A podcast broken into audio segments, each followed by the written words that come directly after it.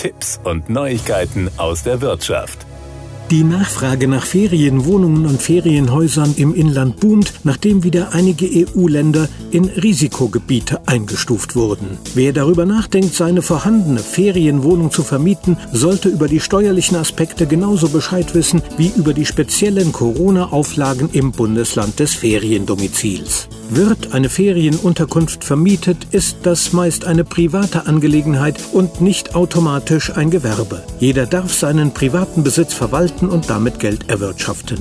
Dabei ist es maßgeblich, in welchem Umfang vermietet wird, wie hoch die Mieteinkünfte sind und ob der Vermietung eine Gewinnerzielungsabsicht zugrunde liegt. Wird die vorhandene Ferienwohnung in erster Linie selbst genutzt oder nur ab und zu vermietet, sieht das Finanzamt dies normalerweise als Liebhaberei, also als reine Privatangelegenheit an. In diesem Fall bleiben die Mieteinnahmen steuerfrei und der Eigentümer kann vollständig darüber verfügen. Den Fiskus interessieren weder die Einnahmen noch die Ausgaben des Eigentümers. Die Anschaffungskosten können allerdings ebenso wenig steuerlich abgeschrieben werden wie entstandene Verluste. Die üblichen Posten von Privat Privathaushalten bei der Einkommensteuererklärung können natürlich steuerlich geltend gemacht werden. Dazu zählen die Steuerermäßigungen für Handwerkerkosten oder haushaltsnahe Dienstleistungen. Wer alle möglichen Ausgaben im Zusammenhang mit der Immobilie als Werbungskosten geltend machen möchte, muss dem Finanzamt glaubhaft machen, dass die Wohnung fast ausschließlich vermietet wird.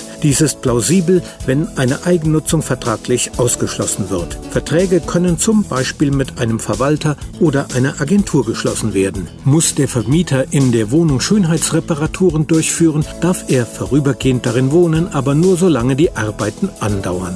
Liegt die zu vermietende Einliegerwohnung im Haus des Eigentümers, ist nachzuweisen, dass der Eigentümer diese nicht benötigt. Dies kann angenommen werden, wenn die selbstbewohnte Wohnung von der Größe her für den Eigentümer und seine Familie ausreichend ist. Zudem erkennt das Finanzamt eine ausschließliche Vermietung an, wenn die Vermietungszeit mindestens 75 Prozent der ortsüblichen durchschnittlichen Auslastung erreicht. Das kann eine hohe Hürde darstellen. Wenn Mieteinnahmen steuerpflichtig sind, werden sie mit dem persönlichen Einkommensteuersatz besteuert. Zeitweilige Verluste erkennt das Finanzamt ebenfalls an und verrechnet sie mit späteren Einkünften. Das waren Tipps und Neuigkeiten aus der Wirtschaft.